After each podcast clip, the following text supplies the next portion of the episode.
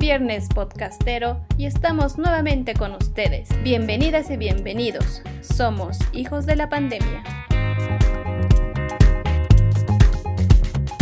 Queremos recordarles que nos pueden escuchar en Spotify, Anchor FM, Apple Podcast o cualquier plataforma de su elección. Llegamos al último episodio de la primera temporada. Estamos renovando nuestro tablero de juegos e invitaremos a emprendedores bolivianos que han desafiado a la pandemia con ideas innovadoras. Te invitamos a seguir con nosotros cada viernes en esta aventura sonora. Recuerda seguirnos en nuestras redes sociales, somos Hijos de la Pandemia en Facebook e Hijos Pandemia en Twitter. También estamos estrenando Instagram, nos encontrarás como Somos Hijos de la Pandemia, ahí estaremos subiendo el proceso creativo por el cual pasa el podcast. Ahora sí, damos la bienvenida a nuestra invitada. Ella es una joven mujer que ha encontrado estrategias para sobrellevar esta pandemia y le vamos a pedir que se presente. Hola, mm, mi nombre es Odette, en mi casa me dicen dedito. Tengo 18 años, estoy en la universidad todavía, sí. y es un placer estar acá. ¡Wow! ¿Ves? Con 18 primaveras. ¡Qué bien, Odette! Bienvenida. Muchas gracias por acceder a esta invitación, ser parte de esta iniciativa como es el podcast Somos Hijos de la Pandemia. ¿Cómo te sientes, Odette? Siendo tan joven y viviendo una pandemia? muchos sentimientos. Me siento bien porque estoy atravesando algo que puede ser muy histórico y de hecho va a ser muy histórico. Entonces, te sientes bien, pero también en, ya estando encerrado te sientes como un poco estresado. Queremos empezar con el audio que nos enviaste.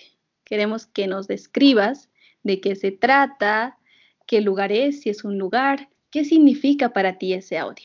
Eh, son los ladridos de mi mascotita, de mi cachorro, que de hecho llegó en, esta pandemia. Y es muy, me recuerda mucho a esta pandemia, de hecho, por, el, por su llegada, más que todo, y porque así se pone cada vez que alguien está saliendo, cada vez que alguien llega, es desesperadísimo de, de recibir a las personas o de ir con ellas, porque es callejero.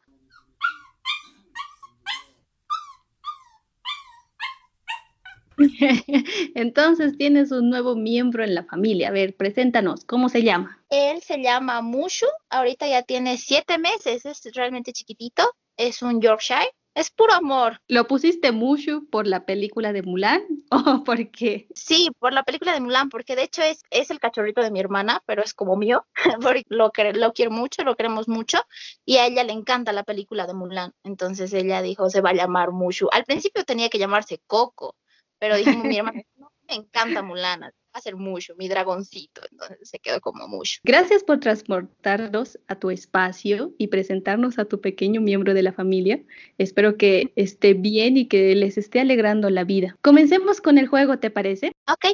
Tenemos un banco de interesantes preguntas divididas en tres fases. La primera es de introducción, la segunda es de autoanálisis y la tercera es la reflexiva. Cada fase tiene seis preguntas, de las cuales responderás solo dos preguntas por fase. Estas preguntas serán al azar, tirando un dado. Si hay alguna pregunta que no quieres contestar, está bien, es comprensible y volvemos a tirar el dado. ¿Se entendió? Sí. Entonces tiremos el dado. Ya. A ver, salió cinco. Uy, cinco, cinco. Dice, durante esta pandemia, ¿Qué has descubierto en ti que no sabías que tenías?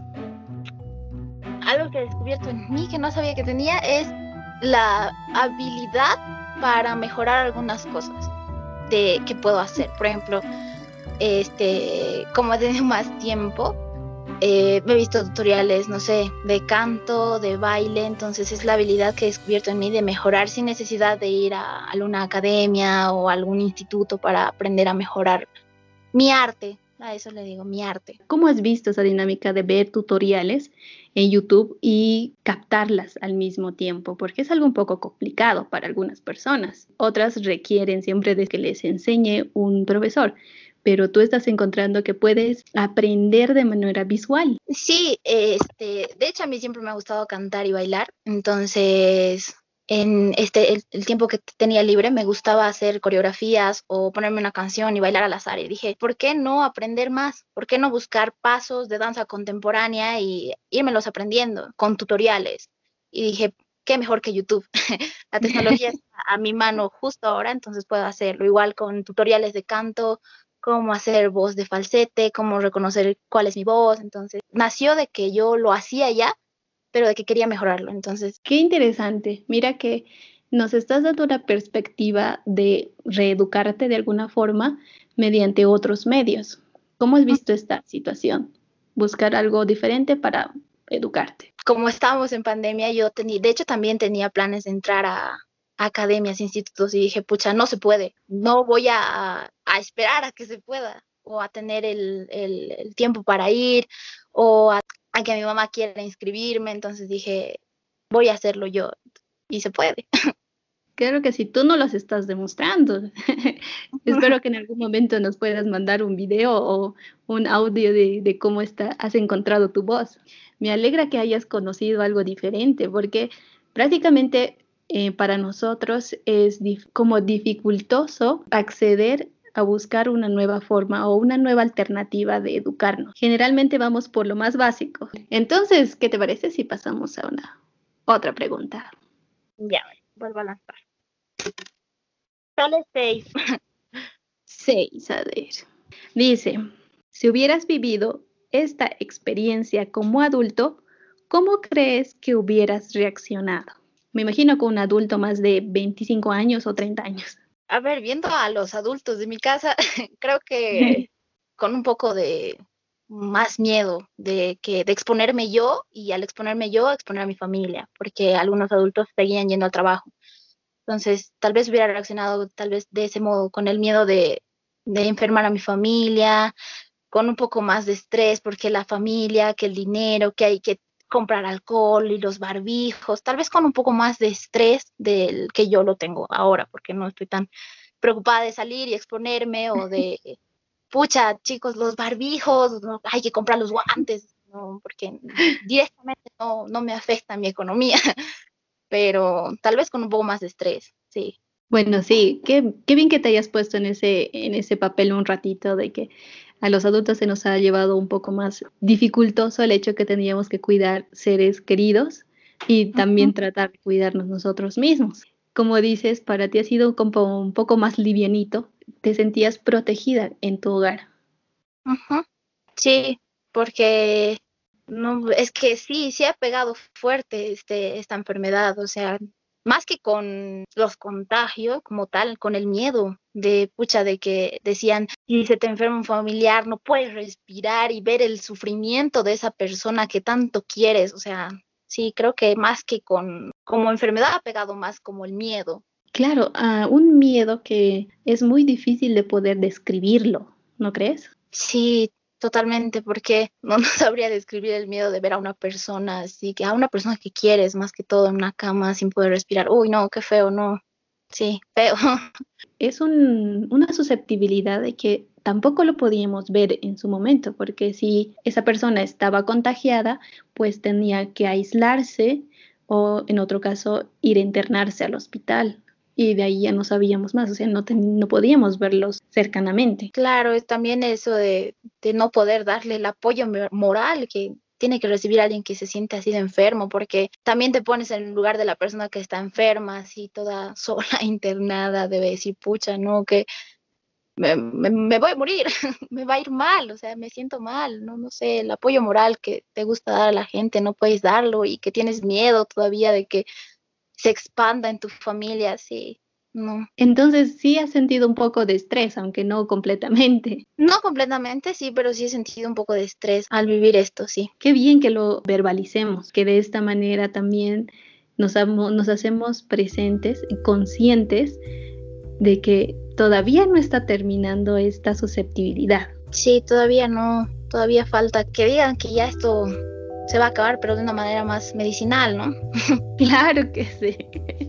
bueno, Adel, entonces pasemos a la segunda fase. Ya. A ver, lanzo el Dos.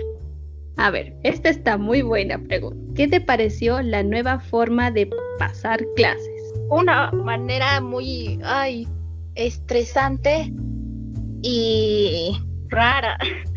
Porque podías llegar a la universidad, bueno, por lo menos cuando ya empecé la universidad, podía llegar a la universidad, ver a mis amigos y decirles, che, ¿cómo te ha ido? Che, has hecho esto y ahora es como que, no, pues no puedes, no los ves, no los, no los sientes ahí porque es diferente el pasar clases de, con, con tu profesor y que te diga, está haciendo esto mal. O pregunta, en clase, incluso estando tan cómodo en tu casa, te duermes o no prestas atención o te vas por un, un sandwichito y ya pierdes el hilo de la clase. Entonces sí me ha parecido un poco estresante y raro. ¿Y cómo ha sido más o menos la dinámica? A ver, contanos. Tú estás en la universidad, han pasado clases en la universidad Sí, hemos seguido pasando, aunque creo que en, el, en los colegios, por lo que estaba leyendo, o sea, leí en, su tiempo, habían dicho que se iba a suspender y que ya todos aprobados o con 51, no sabía la cuestión, pero la universidad ha seguido pasando clases, hemos hecho, por ejemplo, en mi universidad se ha habilitado una plataforma donde puedes entregar todas tus tareas, donde puedes dar tus exámenes, donde te, te pasan las tareas, te pasan algunos documentos para que leas, para que vayas. Eh, al principio, ah, en el primer semestre, estaban usando Google Classroom algunos y otros era como que les mandabas los documentos a su Gmail.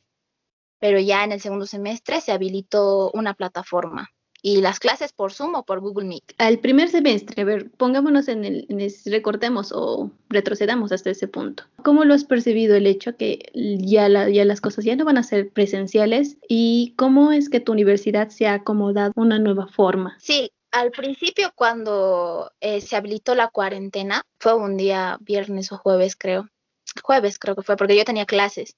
Y ese día que fuimos a clases nos dijeron, ya no, o sea, ya no va a haber más. Ahí dije yo, no, ya no voy a venir. Fue como, no, listo, ya no los voy a ver. Y quién sabe hasta cuándo. Entonces, desde el, el primer momento en el que supe, dije, no, ya, mi vida cambió totalmente. Y Em, al principio teníamos grupos creados ya antes para comunicarnos, así si algún momento íbamos a llegar tarde o algo para comunicarnos con el licenciado o con la licenciada. Entonces ahí fue cuando nos dijeron, chicos, este ya las clases van a ser virtuales. Fue como una semana después de que nos dijeron que era cuarentena que recién volvimos a clases y nos dijeron se va a habilitar la plataforma de Zoom para nosotros. Entonces vamos a empezar a usar Zoom en, de las siete materias que pasaba, en seis nos dijeron, vamos a empezar a, pasar por Zoom. Y en una de ellas no fue hasta dos meses después que nos dijo, ya, vamos a reiniciar las clases porque esto no va a acabar. Entonces, sí, así, así más o menos fue como se hubo el cambio de presencial a virtual. ¿Y tú cómo viste esa forma? ¿Tú crees que tus docentes estaban preparados o te daban lo que necesitabas o te sentías como que vacía en cuanto a tu formación? Eh, al principio sí fue como, no es lo mismo, porque no puedo preguntar como quiero, o sea, no me van a explicar como quiero, porque incluso cuando estás en clases, el profesor como que te ve así la cara y tú dices, pucha, no estoy entendiendo nada, eh, te, te, explica mejor. Bueno, en, virtual incluso pixeleada se ve tu, tu cara, no te entiende. Así que al principio sí lo vi así como raro, pero ya después eh, la información que nos iban dando era completa, para los docentes, para, para, el, para justamente para el que inició dos meses después, sí le fue un poco complicado porque ya era mayor el docente, se le fue, fue un poco complicado para el usar, pero para los otros ya habían usado de hecho la plataforma Zoom en la problemática que hubo el, en octubre del año pasado con todo de la, la elección y todo, entonces ya habían usado, ya estaban más medio familiarizados con la plataforma, así que no, no fue tan difícil y la información fue completa, pues estuvo bien. Sí, no, eh, también se ha visto eso en los colegios por el hecho de que los maestros tampoco estaban como que capacitados como para pasar eh, clases virtuales, entonces eh, veían la forma, veían la alternativa. Bueno, al fin ha sido un caos para mí, a mi parecer, porque no había una organización, no había una guía, no había qué forma se les iba a dar y lo único que se les daba era tareas. Cuando les acumulaban y les han acumulado pues, muchísima tarea. O sea, era para los colegios. Por ejemplo, yo tenía, seguía hablando con los, con mis compañeros de, de con, los que siguen en colegio y algunos me decían, pucha, no, es un desastre, no tenemos plataforma, no sabemos dónde vamos a ver las clases, algunos profesores le están subiendo a YouTube. Entonces, no puedes ni preguntarles porque te dan un horario de preguntas y así. Entonces, eh, sí, para ellos fue un caos total. O sea, no fue feo para los de colegio, creo. Fue peor que para los de universidad, me parece. Bueno, habría que ver que dependiendo a la universidad también. Pero este tema eh, nos va como para largo, porque es un tema bastante interesante como para debatir.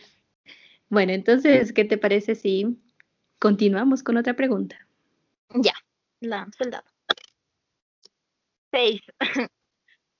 Dice, después de haber sobrevivido esta pandemia, menciona algo que vas a cambiar y otra que te gustaría que el mundo cambie.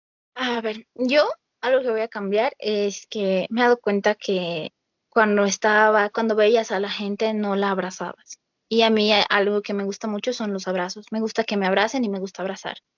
Entonces algo que cambiaría es abrazar más a la, a la gente que me rodea y hacerles sentir con un abrazo que, que se los quiere y que se valora a esa persona en mi vida y que algo que cambiaría a la gente, igual, que dé más abrazos, porque un abrazo puede transmitir muchas cosas lindas. Entonces, sí, yo cambiaría a dar más abrazos y que me den muchos abrazos.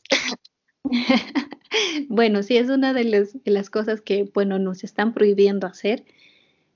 Pese a eso, em, he visto en algunos también que sí se abrazan, pero es más una necesidad de sentir a la otra persona, de conectarte con la otra persona de hacer una conexión, de hacer clic, se podría decir.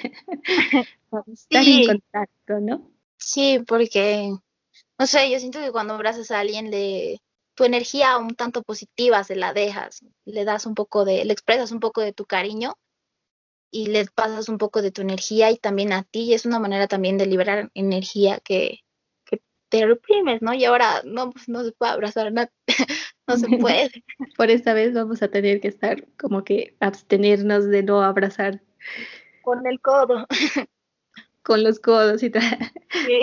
o enviar una energía telepática, pero sí.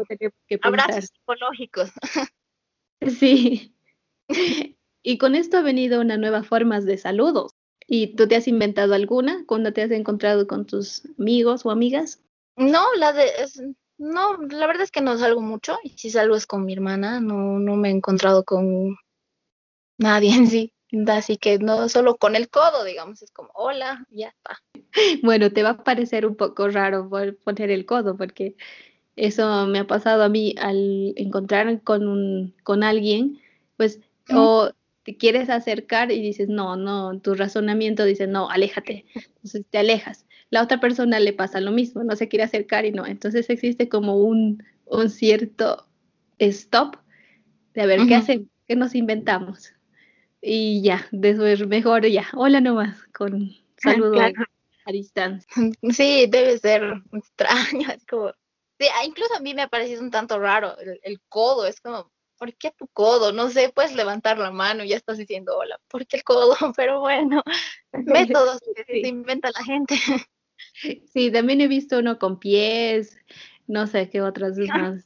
sí, tienes razón, porque levantar la mano también es un signo de saludar, pues, y lo hemos usado frecuentemente. Claro, solo levantas la mano, dices hola a tu, a tu debida distancia y te va a entender, ¿no? O mueves un poco para que se dé cuenta que le estás diciendo hola y ya. Va a ser un, reto, realmente va a ser un reto. Mientras sigamos en pandemia, esto nos va a pasar todo el tiempo.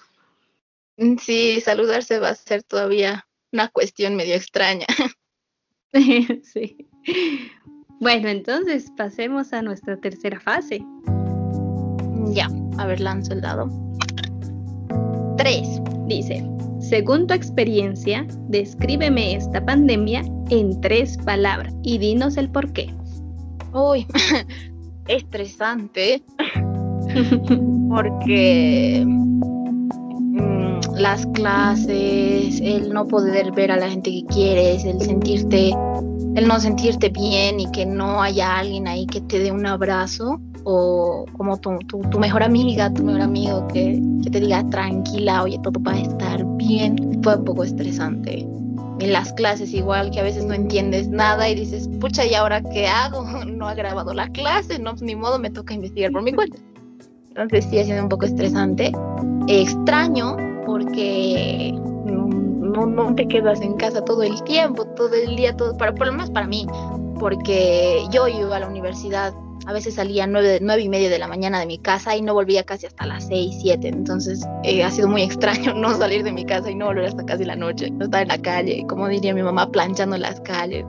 Mi universidad, más que todo planchando la universidad. Entonces fue extraño, estresante y divertido porque em, he pasado esta cuarentena, gracias al cielo, mi hermana ha estado conmigo. Entonces me ha hecho mi, cuarentena más divertida, más amena, porque me divierto mucho con ella. Entonces, serían básicamente mis tres palabras que describen esta cuarentena. Mira que me lleva la curiosidad. Usaste la palabra divertido. Muy pocas personas usaron esa, esa palabra en nuestras anteriores invitadas, invitados. A ver, explícanos divertido, así con más detalle, así para entender. A ver, de hecho mi hermana está a mi lado a ver, ha sido divertido porque es que mi hermana y yo juntas somos dinamita, o sea, somos explosión de risa, porque vuela una mosca y nosotros estamos riéndonos, o sea, incluso con los efectos de TikTok, porque tiene muchos divertidos, jugamos con efectos de TikTok, nos reímos, a veces cocinamos, nos la pasamos bien y me parece divertido porque ella me ha hecho mi cuarentena más divertida, porque su risa igual es muy contagiosa, sus ocurrencias, sus ideas locas, es, es, muy chistosa mi hermana, entonces, y juntas somos dinamita, se está riendo, pero por eso, son las personas las que te hacen divertidas las cosas. Oh, entonces si te está escuchando, saludos para ella. Mira que sí, el compartir con otras personas, en especialmente si te llevas bien con ellas, pues te la hacen la vida de otro color, te la vuelven más linda, más divertida, más amena y en sí haces que esta pandemia, que ha sido una gran locura llena de preocupaciones, pues se cambie. Se haga más amena, se haga más llevadera, más menos triste, menos melancólica, menos porque y es, es, es, es grande lo que está pasando. Entonces hay mucha gente que se ha ido, mucha gente que no ha podido decir adiós y que haya gente, personas en tu vida que te pongan la vida de colores. realmente lindo y te hacen más, más amenas las cosas, sí. Qué bueno. Sí, una nueva palabra entonces a nuestro diccionario. Ver las cosas de diferente color. Bueno, entonces Pasemos a otra pregunta. Ya, a ver, tira el dado. Dos. En caso que te hubieras contagiado y tienes certeza que no vas a sobrevivir, ¿cuál sería tu último mensaje?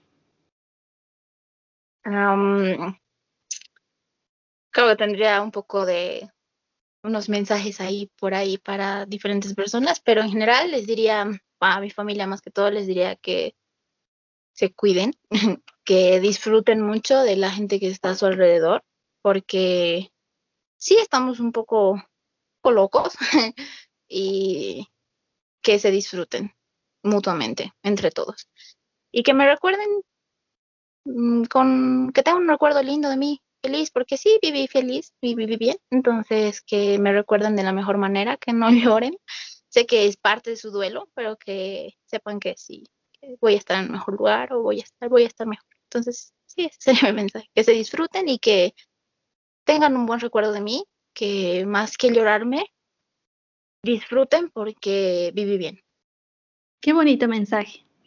Sí, el hecho de hacerles sentir a, nuestros, a nuestra familia o a nuestros seres queridos, hemos vivido bien, es alivio para ellos de alguna forma. El que realmente sientan de que han hecho un buen trabajo haciéndonos sentir lo mejor posible, pues lo hace más llevadero. También les, les gustaría saber, les, les gustaría saber que no, después de todo lo, todo lo que he sentido en algún momento, eh, viví bien y me sentí feliz y que tuve momentos buenos en mi vida que me hicieron sentirme muy feliz. Sí. ¿Y en algún momento de, de tu tiempo en cuarentena has pensado en la muerte? Eh, sí. ¿Y cómo ves a la muerte según tu experiencia? Antes me daba mucho miedo morir. Ahora la veo como algo que te puede llegar, que no sabes cuándo y que te va a llegar. Entonces, el ver la muerte de ese modo que no sabes cuándo, no sabes si hoy, no sabes si mañana, no sabes si pasado, si este es el último día, tus últimas horas, tus últimos minutos. Entonces es un poco disfrutar de tus momentos, los momentos que tienes con la gente, los momentos que tú tienes a solas. Es disfrutar, solamente disfrutar todo lo que venga, aunque sea malo, porque lo malo también te enseña. Entonces sí, ahora veo la muerte como algo que llega y siempre no te puedes no puedes omitir ese esa parte de tu vida porque te va a llegar. Claro, y esta pandemia nos ha cambiado ese sentido, porque siendo tan jóvenes a veces pensamos, pues la muerte está lejana y todavía falta, uy, mucho, tengo que hacer muchas cosas. Pero esta pandemia, o, es, o sea, eh, como que hecho despertar y decirte, mira que puedes morir en cualquier rato y eso es la verdad, y vengo por ti, así, algo así. claro, está detrás de ti todo el tiempo. Entonces, te voy a seguir dejando vivir, pero en algún momento te voy a llegar, porque aquí estoy, aquí está, está detrás siempre. Solo es que algún día ataque y ya, ya está, aquí llegaste.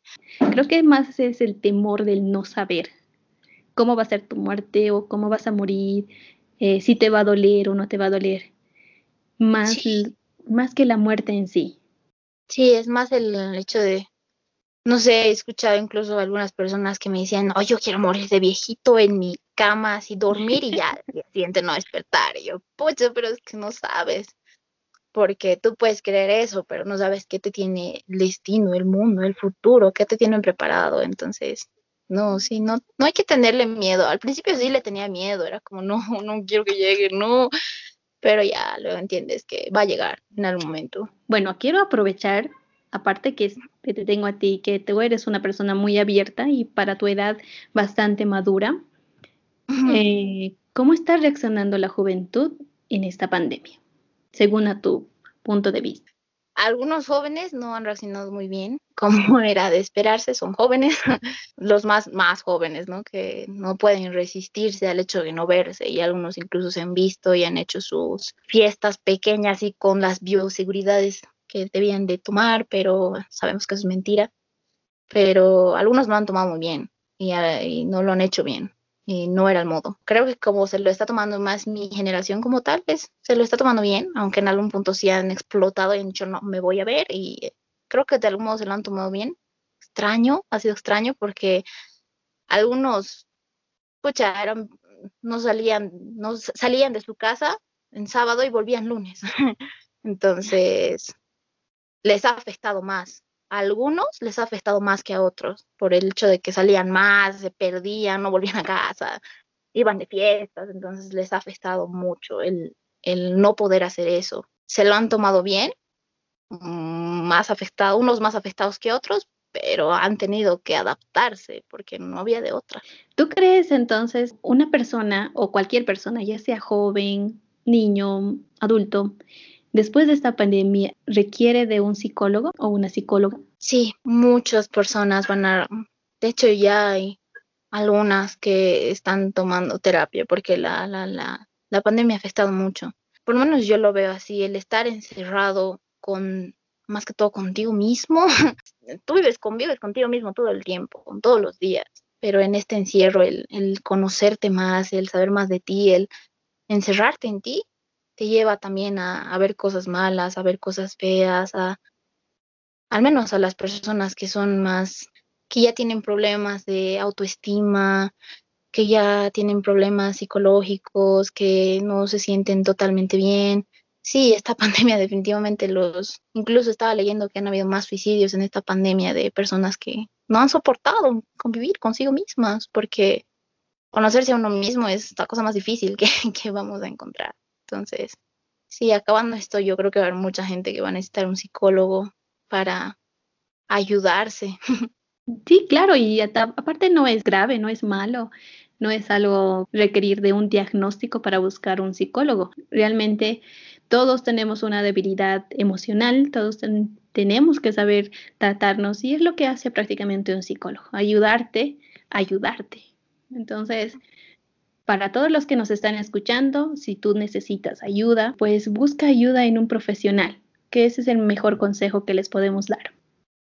Sí, porque a veces la, por lo menos en nuestra sociedad, piensan que cuando vas a un psicólogo es porque estás loco, pero no es así. Si vas a un psicólogo es porque realmente sientes que algo no está bien en ti, que necesitas tratarlo y lo haces más que todo porque si no tienes salud mental, no, no importa que tengas salud física, tu salud mental lo es todo. La salud mental te puede llevar a hacer cosas que no está bien que hagas, que no deberías de hacer y que no es momento que hagas. Entonces, es mejor tener una salud mental, claro, igual física, pero siempre cuidando tu salud mental, porque es importante, es muy importante. Así que no, no están locos si van a un psicólogo, están bien, solo necesitan que alguien los ayude, los trate.